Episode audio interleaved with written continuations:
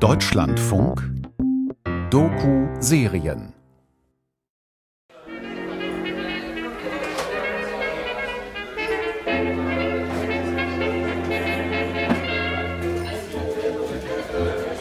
In Strapsen auf einem Stuhl sitzend, die gespreizten Beine um die Rückenlehne geschlungen, mit Zigarette in der Hand im Frack und Zylinder, in Soldatenuniform auf einem Panzer oder in einem Federkleid allein auf der Bühne.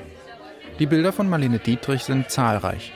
Sie passen perfekt zum Mythos des distanzierten, etwas überheblichen, umwerfend gut aussehenden Film- und Musikstars mit dem spöttischen, manchmal auch überraschten Gesichtsausdruck.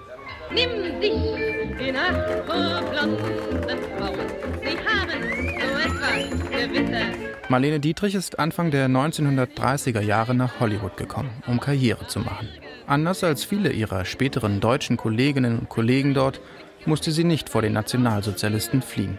Aber sie positionierte sich immer gegen das faschistische Regime und schien sich nie danach zu richten, was die Gesellschaft von ihr erwartete. Sie haben so etwas gewittert.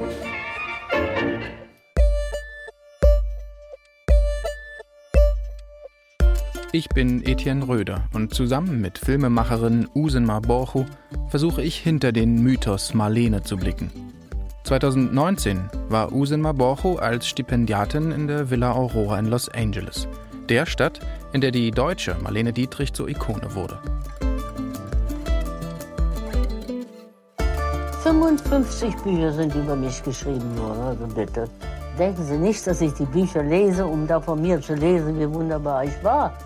Ich gehe mich einen Dreck an.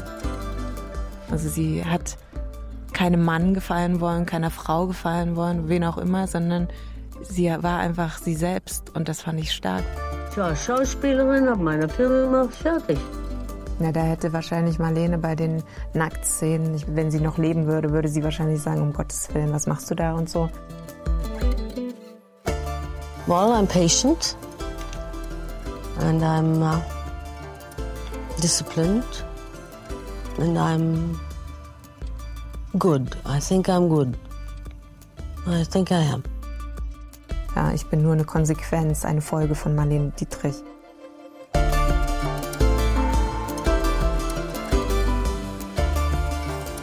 Exit Exil. Fünf Frauen leben in LA. Folge 2. Was hätte Marlene dazu gesagt?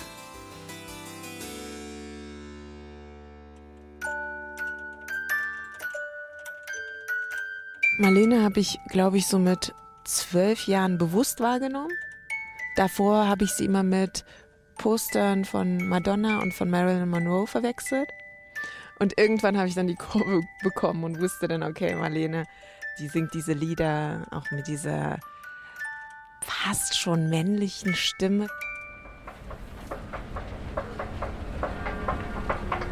Usenma Borchu, 38 Jahre alt, Filmemacherin lebt in München und ist seit ihrer Kindheit fasziniert, vielleicht sogar besessen von Marlene Dietrich.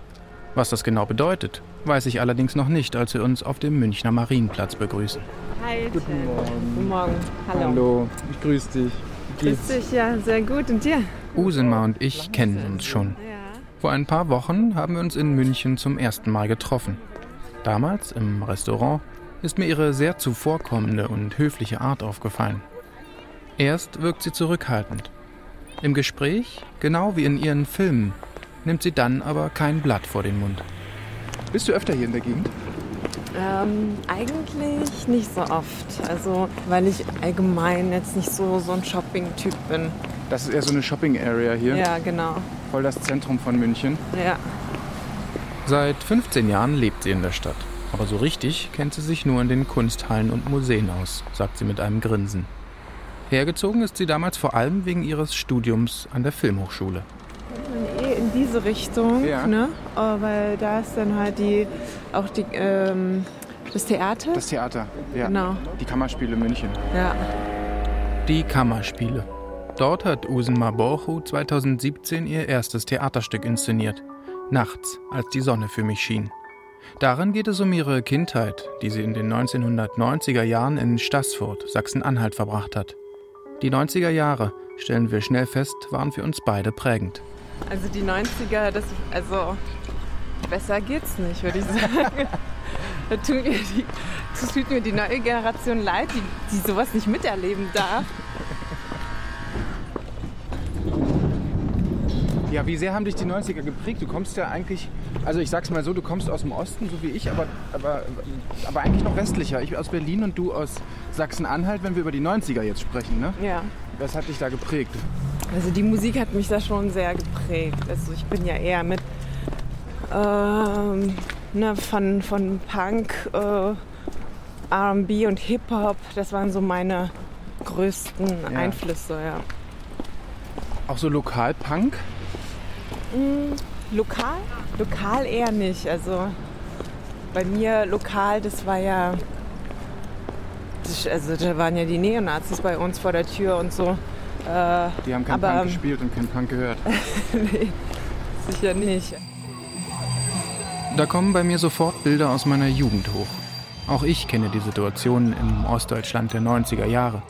Wenn ich aus Berlin für eine Party in die brandenburgische Provinz fuhr, musste ich immer damit rechnen, schon am Bahnhof auf glatzköpfige Männer in Springerstiefeln und weinroten Bomberjacken zu treffen.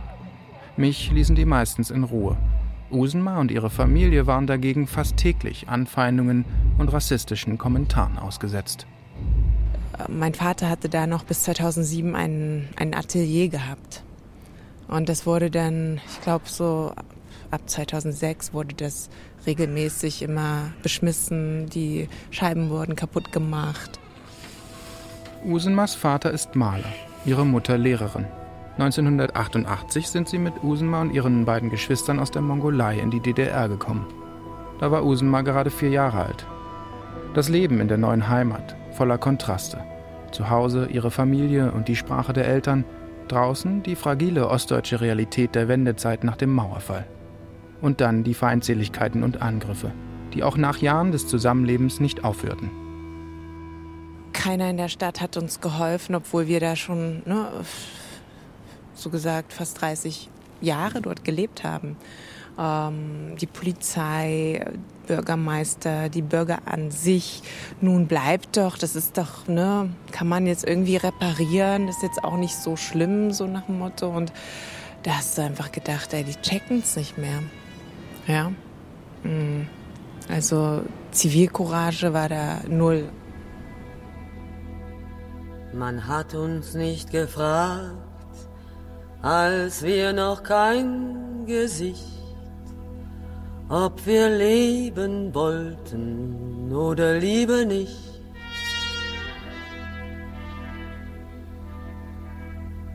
Jetzt gehe ich allein durch eine große Stadt und ich weiß nicht, ob sie mich lieb hat. Als Usenma Marlene entdeckt, ist sie zwölf Jahre alt und die große Diva schon vier Jahre tot. Usenma ist fasziniert von dieser Frau, die sich scheinbar von niemandem etwas vorschreiben lässt und auf gesellschaftliche Regeln pfeift. Für mich damals hat sich sehr, sehr anders angehört und ich fand sie einfach sehr spannend, glaube ich, weil sie nicht diesem typischen Frauenbild entsprochen hat. Also sie ist keine Frau gewesen, die mit Hackenschuhen herumstolziert ist und die unbedingt gefallen wollte, sondern man hat sofort gespürt, dass sie authentisch ist und dass sie eine ganz eigene Persönlichkeit hatte. L'autre grand titre de l'actualité, c'est la disparition de Marlène Dietrich. La star nous a quittés aujourd'hui. Elle avait 90 ans. Marlène 1992 stirbt die Dietrich, wie sie von der Presse gern genannt wird, zurückgezogen in ihrer Pariser Wohnung. Geboren wurde sie 90 Jahre zuvor als Marie Magdalene Dietrich in Berlin. Ich war ein Kind aus guter Familie, wurde gut erzogen, mit guten Manieren und wurde auch in gute Schulen geschickt. Und das natürlich habe ich einen großen Vorteil gehabt. Fremdsprachenunterricht, Klavier und Geige, eine gute Erziehung und gutes Benehmen. Disziplin und Pflichterfüllung, das prägt sie bis ins hohe Alter. Als Kind ist sie eigenwillig. Sie hat keine Freundin, der sie sich anvertraut. Die Jungs fliegen dafür aber schon früh auf sie. Marlene, den Namen legt sie sich mit elf Jahren schon zu, Und als es wegen einer Sehnenscheidenentzündung mit dem Geigen- und Klavierspiel nicht mehr weitergeht, entscheidet sie sich für die Bühne.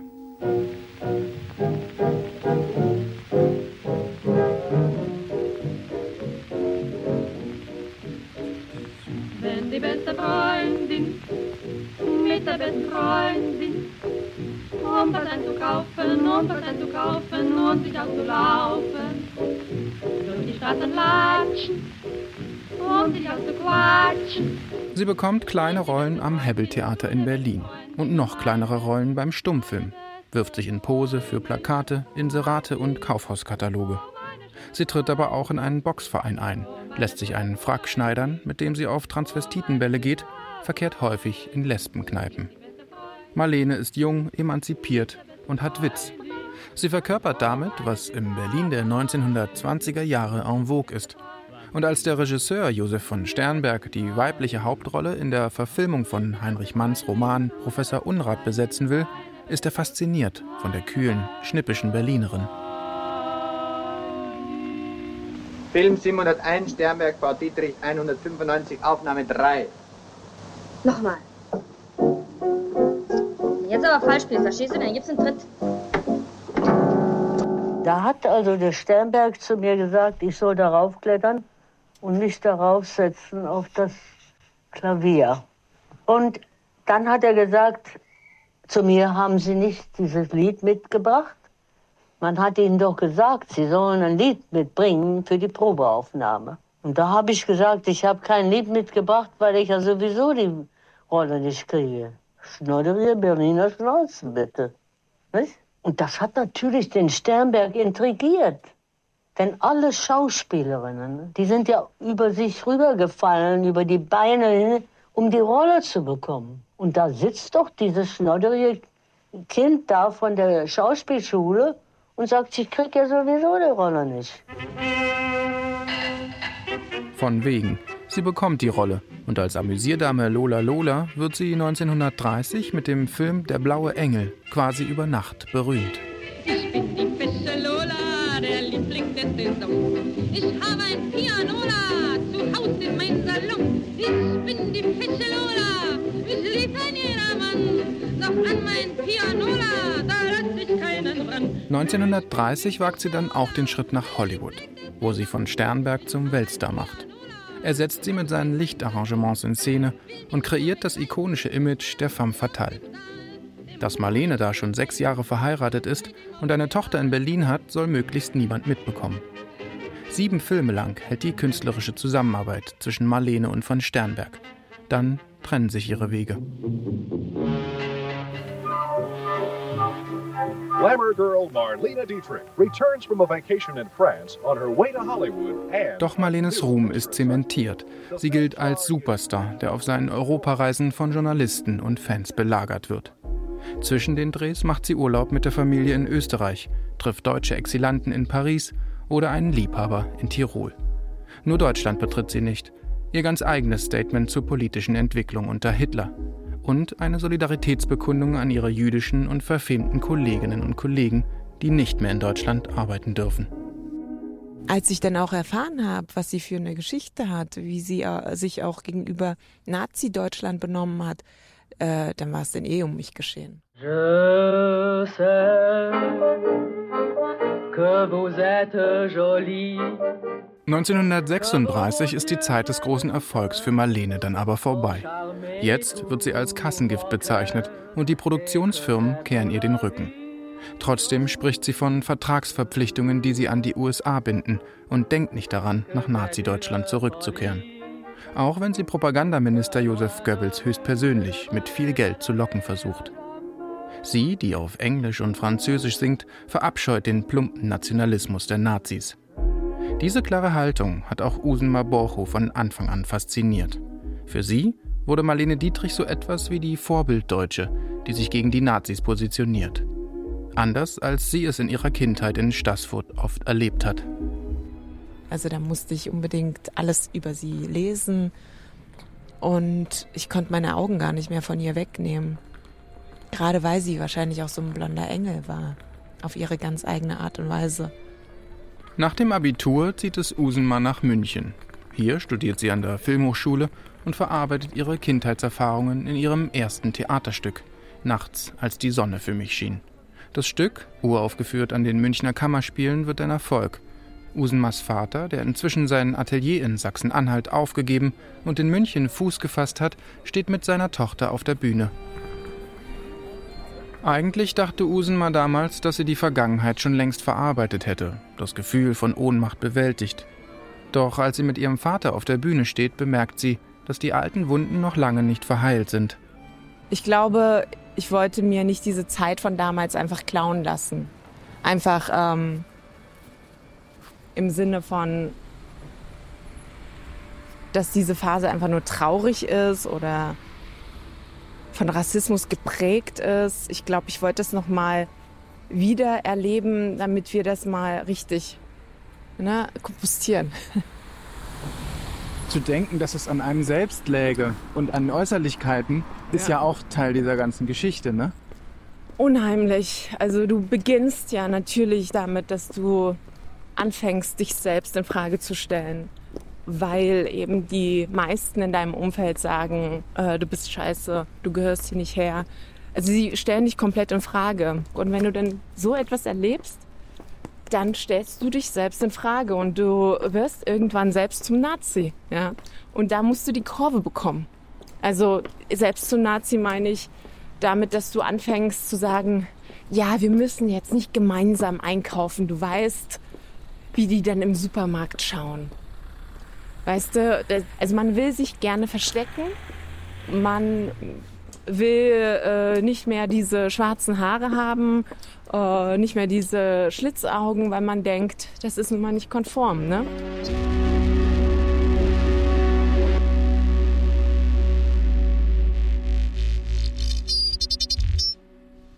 Zurück in der Gegenwart.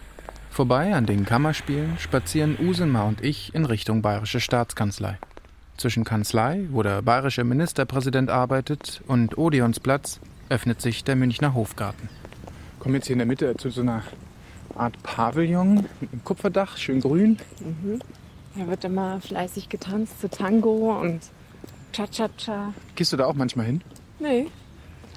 Ich sehe das immer nur und ich denke mir, ja, ich würde auch gerne tanzen, aber ich bin da zu schüchtern. Ich könnte das nicht so einfach wie die Leute da so ne, vor sich hin tanzen. Du würdest sagen, du bist schüchtern?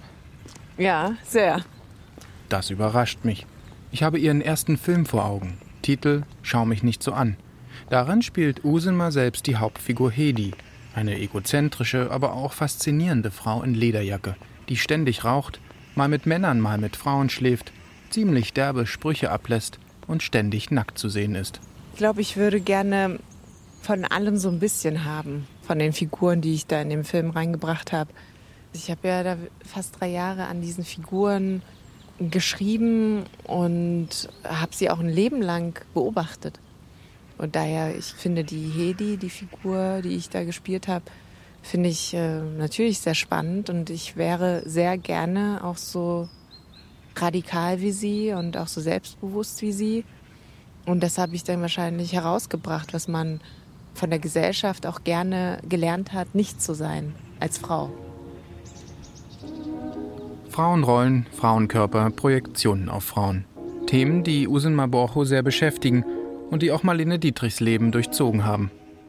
Auch Hedi, die Hauptfigur in Usenmas Film, ist von Marlene inspiriert.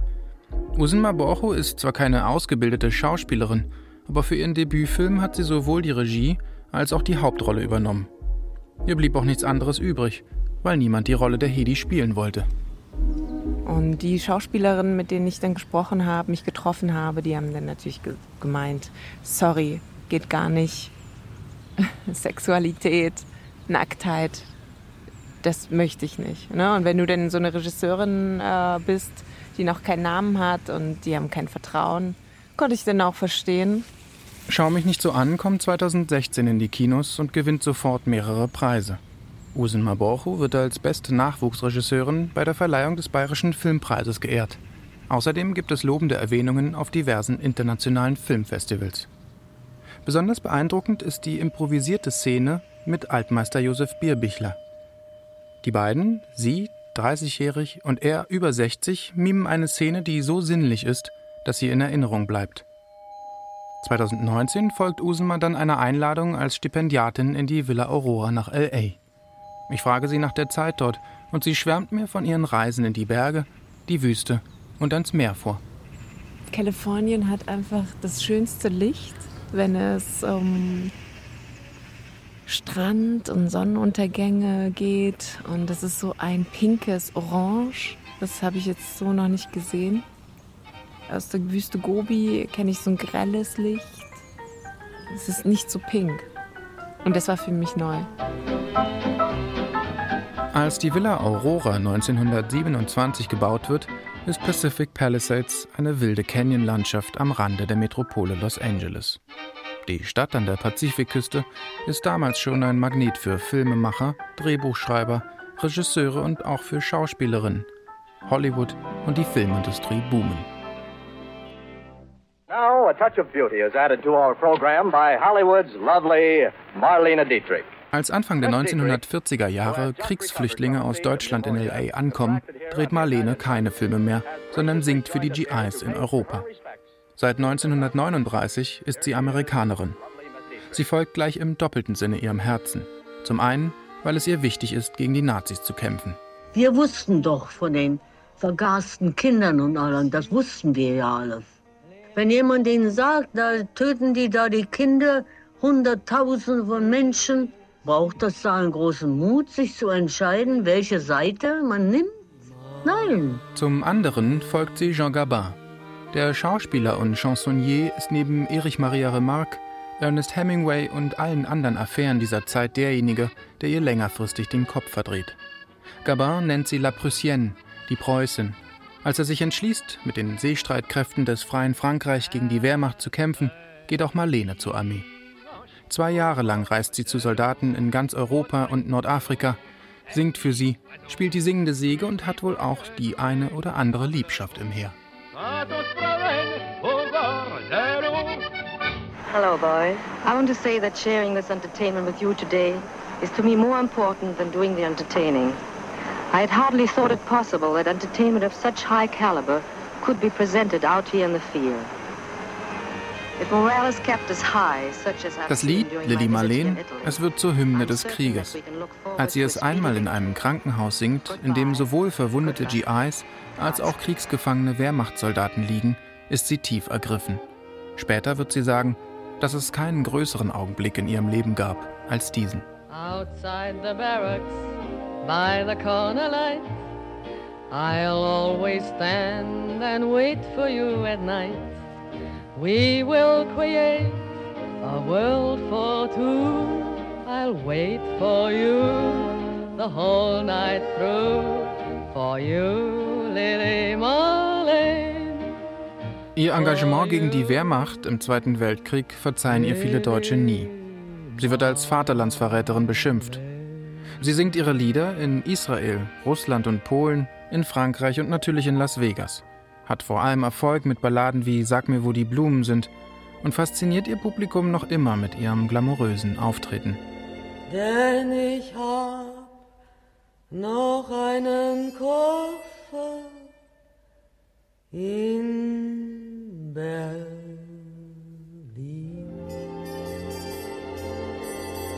Auf die Frage, ob sie manchmal heimatlos sei, antwortet sie aber, ich habe solche kitschigen Gefühle überhaupt nicht. Gab's bei uns nicht. Ich bin auch deutsch geboren. Ich habe Gefühle für Menschen, aber ich habe nicht äh, Gefühle für Städte oder so, nein. Marlene war diejenige, die wahrscheinlich auch die deutsche Sprache mir nahegebracht hat. Also mit welcher Liebe man auch die deutsche Sprache spricht und singt. Das habe ich bei Marlene einfach sehr stark mitgeführt, wie sie deutsch war. Und das hat mir sehr gut gefallen, weil ich stehe ja bis heute in so einer Diskrepanz, wenn man zu mir sagt, du bist eine deutsche Regisseurin, dann zucke ich immer jedes Mal zusammen.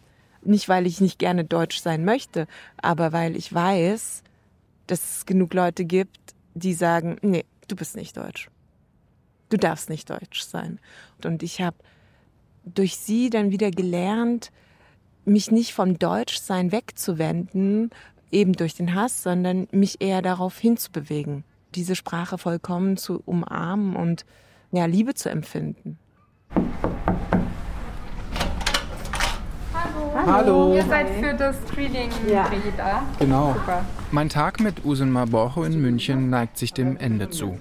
Aber bevor wir uns verabschieden, haben wir noch etwas ganz Besonderes vor. Wir wollen ihren Debütfilm schauen. In einem Kino, das wir ganz für uns alleine haben. Das Licht geht aus und wir sinken in die weichen, roten Kinosessel. Also ich habe den Film seit Ewigkeiten nicht mehr gesehen. Es ist auch ein bisschen unangenehm. Ja, wir befinden uns in der Hauptstadt der Mongolei, Ulaanbaatar. Wir sind jetzt gerade im Jurtenviertel. Das sind so die Randbezirke der Stadt. Nur weil die reichen Gegend ist ganz woanders oder die ist eher zentral und wir sind eher außerhalb. Ja, meine Verwandten hatten dort auch ihre Jurten stehen und ich habe da auch viel Zeit verbracht. Und daher war es mir wichtig, dass man da diese Seite der Stadt sieht. Die Hauptfigur Hedi, die von Usenma gespielt wird, betritt eine der Jurten und taucht in eine mir unbekannte Welt ein. Eine alte Frau mit glitzernden Ohrringen, seidenem Kleid und faltiger Haut steht am Ofen in der Mitte des Zelts. Teppiche liegen auf dem Boden und hängen an den Wänden in Rot, Grün, Orange, Gold. Hedi ist in Begleitung eines kleinen Mädchens, das die Einrichtung der Jurte genau inspiziert. Du gehst in den Kindergarten. Nein, geh ich nicht. Doch. Nein. Dann Schnitt. Komplett andere Szenerie. Schluss mit der Märchenwelt. Wir sind in einem Mietshaus. Eine junge Mutter macht ihr Kind, dasselbe, das auch in der Jurte war, fertig für den Tag. Dieses Kreuzen von diesen zwei Welten, die du beschreibst, das, damit bin ich auch absolut aufgewachsen. Und ähm, So viel Zeit haben wir. man muss es nicht erklären. Mir hat das auch niemand damals einfach so erklärt, was ich da leben muss, in welchen Welten ich da bin, sondern das ist einfach eine gelebte Wahrheit und das auch so filmisch zu verpacken, das fand ich dann total spannend. Die Handlung des Films kurz umrissen. Hedi, eine selbstbewusste, allein lebende Frau um die 30, und Iva, alleinerziehende Mutter, lernen sich über Ivas Tochter Sophia kennen. Sie leben alle im selben Haus in einer deutschen Großstadt. Nach anfänglicher Skepsis über die Freundschaft zwischen Hedi und Sophia freut sich Iva darüber, dass etwas Bewegung in ihr anstrengendes Leben als alleinerziehende Mutter kommt. Ja, da kann man mal äh, nicht mal einen ruhigen Fickabend haben. Nein, es äh, ist halt so, wie, wie man es so kennt, wenn man Kinder hat und ja. Im Film werden viele Facetten weiblicher Sexualität gezeigt. Das Leben als Freundin, als Mutter, Geliebte und Verführerin. Naja, weiß ich ja nicht, wie oft du hier warst und ob du das kannst. Und wenn du hier mit so einer Laune und so einem Stress reinkommst. Bist du auch so ein bisschen bitchy in dem Film, ne? Also die Hedi ist so eine, eine Playerin auch, oder? Ja, die ist schon ganz schön giftig und garstig. Ne? Und das, ich finde das wahrscheinlich auch an einer Frau sehr interessant, wenn sie genau diese Seite auch rauslässt. Also weil Frauen sind sowieso für mich total spannende Wesen. Auch gerade wahrscheinlich wegen ihrer Unterdrückung all dieser Jahrhunderte. Und wir sind die Konsequenz aus der Geschichte, so wie wir heute sind, mit all unseren Problemen. Bummst du lieber Frauen oder Männer? Ist doch egal, wo die Liebe hinfällt. Deswegen konnte ich damals mit Marlene und so, ich konnte da nicht wirklich wegschauen, wenn sie da so eine Männerfigur spielt mit Smoking und mit dem Zylinder auf dem Kopf. Und weil ich mir einfach dachte, ey, erstmal hat die das einfach sehr gut gemacht. Und zweitens war ich das nicht gewohnt. Weil Frauen in den typischen ne, Hollywood-Filmen oder was du auch im Fernsehen gesehen hast, ist halt so eine Frau, die dem Mann gefallen muss und sie hat überhaupt keine Ecken und Kanten. Und ne, dann hast du plötzlich so eine Marlene, die ist komplett anders und sie kann dem Mann ganz einfach das Wasser reichen oder sie ist sogar höher als er. noch viel maskuliner, noch viel cooler und entspannter und lässt sich gar nichts sagen. Und dann ist es einfach sowas, hä, was geht hier ab? Davon will ich einfach mehr haben. Hör auf jetzt. Ich merke schon, wie die Krallen ausfahren. Dumme Mutter. Hey! Oder eben, wie ich eben vor dem Spiegel stehe und mich an den Achseln kratze und die Achselhaare sind zu sehen und die kleinen Titten. Und das ist alles so etwas, wo viele Frauen heute, wenn sie das sehen und auch Männer sagen, um Gottes Willen, das kann man doch nicht so zeigen. Das ist ja hässlich und so zeigt man sich nicht. Aber es gibt ja auch den sexualisierenden Blick des Mannes auf den weiblichen Körper. Ja. Aber den projizierst du jetzt nicht auf mich. Ich sehe da meinen Körper, aber für mich ist das einfach ein Frauenkörper und hat in dem Moment nichts mit mir wirklich privat persönlich zu tun. Ich habe nichts dagegen, wenn man irgendwie etwas Sexuelles da drin sieht. Und mir ist ja schon klar, dass viele dann so denken, oh ja, geil und ich weiß nicht was, ja. Aber das ist ja auch eine menschliche Reaktion. Heute ist mir alles recht. Es gibt im Leben manches Mal Momente, wo man dieses oder jenes machen könnte. In der nächsten Folge von Exit Exil kehre ich wieder zurück in den Kreis der deutschen Exilantinnen in LA. Diesmal geht es um die Zeichnerin Eva Herrmann. Sie war immer da, wo die künstlerische Exilantenszene gerade war und gehörte zum engsten Freundeskreis der Familie Mann. Sie pflegte Liebschaften mit Leon Feuchtwanger, Aldous Huxley und Johannes R. Becher. Und sie war die erste Frau, die in den 1930er Jahren mit Karikaturen bekannter Künstler Erfolg hatte. Um mehr über diese fast vergessene Exilkünstlerin zu erfahren, treffe ich in der nächsten Folge die Zeichnerin Anna Haifisch in Leipzig. Die ganze Prominenz des 20. Jahrhunderts, also Thomas Mann, Heinrich Mann, Leon Feuchtwanger, Matta Feuchtwanger, Albert Einstein. Also so wirklich die Creme de la Creme. Also mir gefällt der Strich total gut, weil ich finde das so resolut. Ich meine, es hat trotzdem was ganz Liebevolles, finde ich, aber auch bissig.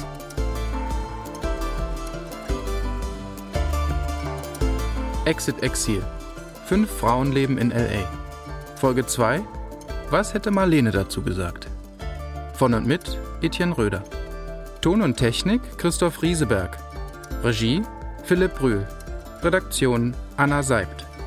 Produktion Deutschlandfunk 2022 in Zusammenarbeit mit Villa Aurora und Thomas Mannhaus.